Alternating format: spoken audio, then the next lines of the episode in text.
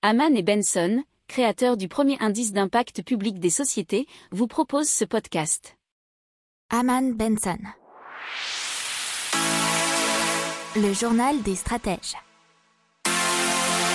Boris Kalt.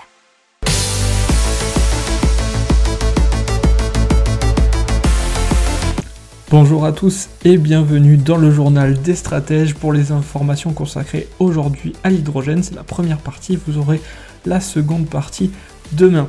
Au sommaire, on va vous parler d'hydrogène dans des moteurs thermiques, on va vous parler aussi d'hydrogène en circuit court pour les véhicules, on va parler de Toyota qui mise sur l'hydrogène à long terme et d'un vol commercial à hydrogène pour 2024. Vous écoutez le journal des stratèges numéro 153 ça commence maintenant.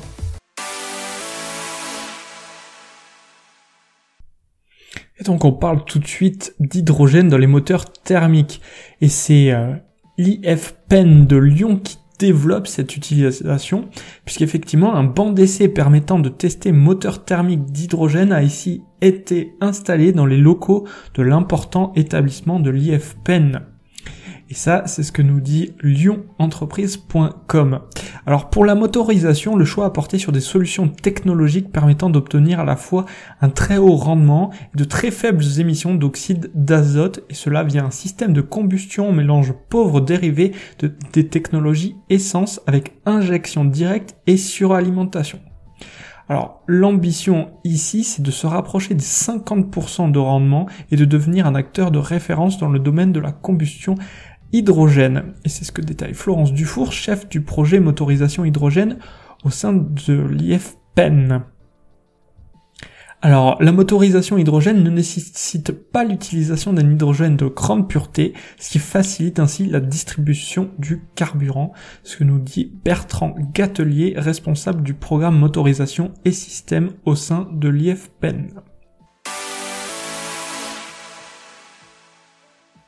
Allez, on continue avec l'hydrogène produit en circuit court à Lagor et avec Atlantec.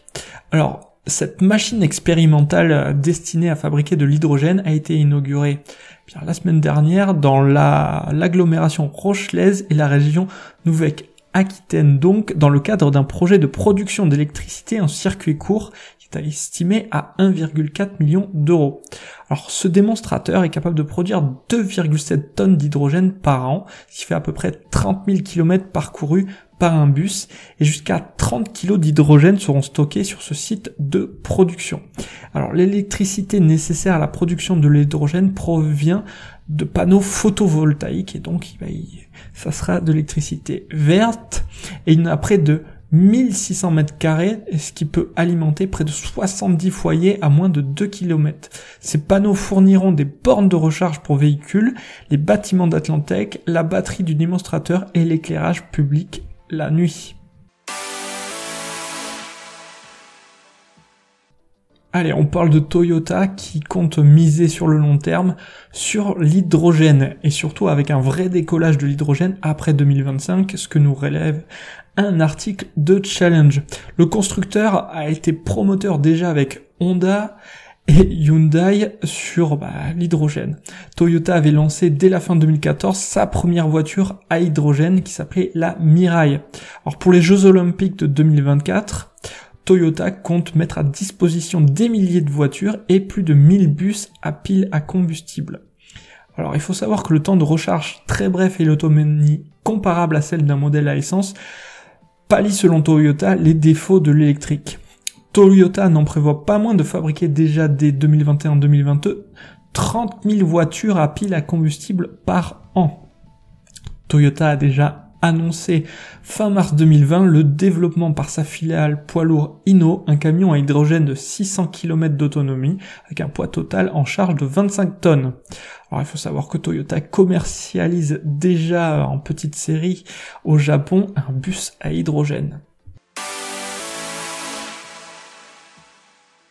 Et donc on continue euh, toujours dans l'hydrogène et cette fois-ci avec des vols à hydrogène puisque Zero Avia a annoncé le 27 octobre 2021, bien sûr, avoir conclu un partenariat avec l'aéroport de Rotterdam-La Haye et Royal Schiphol Group, l'exploitant des aéroports néerlandais, pour l'ouverture d'une ligne hydrogène électrique commercial Rotterdam-Londres et cela en 2024.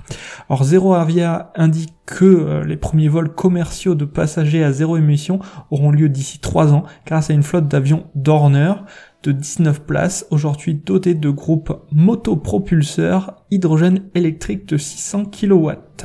Ça, c'est Clubic qui nous le révèle. Voilà, c'est tout ce qu'il fallait savoir dans cette première partie consacrée à l'hydrogène. Je vous dis à plus pour plus d'informations sur le sujet. Ciao Pour approfondir ces sujets, abonnez-vous à la newsletter de Haman et Benson et écoutez nos autres podcasts que vous retrouverez dans les notes de l'émission ou sur notre site internet.